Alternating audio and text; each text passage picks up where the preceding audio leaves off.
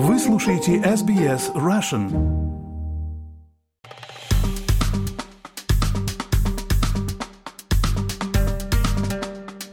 О последних новостях вокруг войны между Израилем и Хамас расскажу вам я, Михаил Комадовский. Здравствуйте.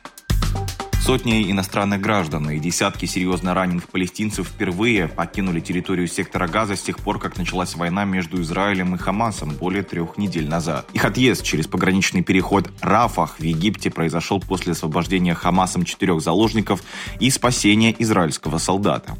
Открытие пограничного перехода произошло в то время, когда израильские силы продвигались глубже внутрь сектора Газа, а в среду были нанесены авиаудары по лагерю беженцев второй раз за два дня.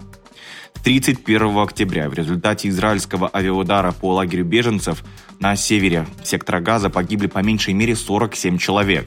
Представители палестинского Красного Креста подтвердили, что извлекли из-под обломков тела 25 мирных жителей – по данным подконтрольного группировки «Хамас» Министерства здравоохранения Газы, число погибших составляет 50 человек, а раненых – 150.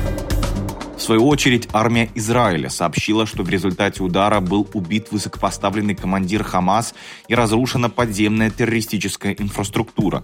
В заявлении Цахала говорится также, что вместе с командиром погибло много боевиков из батальона «Центральная Джабалия».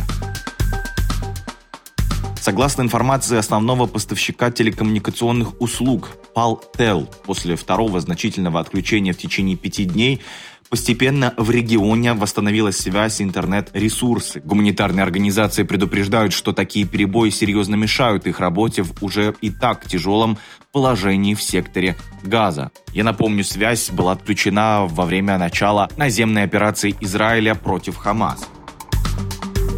По сообщению Государственного департамента США, госсекретарь Блинкен посетит Израиль и Иорданию на этой неделе, в то время как конфликт между Израилем и Хамас усиливается и нарастает критика международного сообщества – Блинкин отправится из Вашингтона в четверг и прибудет в Израиль и Иорданию в пятницу. Возможны дополнительные остановки на Ближнем Востоке, что означает, что поездка может повторить фактически темп его последней командировки в регион после атак Хамаса 7 октября в Израиле. В рамках той поездки Блинкин посетил Израиль три раза и шесть раз арабские страны.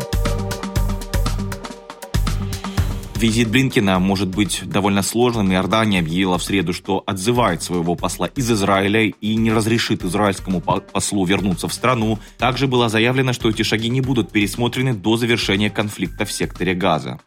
Представитель Государственного департамента США Мэтью Миллер сказал, что Блинкин еще раз подчеркнет поддержку администрации Байдена праву Израиля на самооборону, но также выразит важность минимизации гражданских жертв и обеспечения доставки гуманитарной помощи невинным палестинцам в секторе Газа.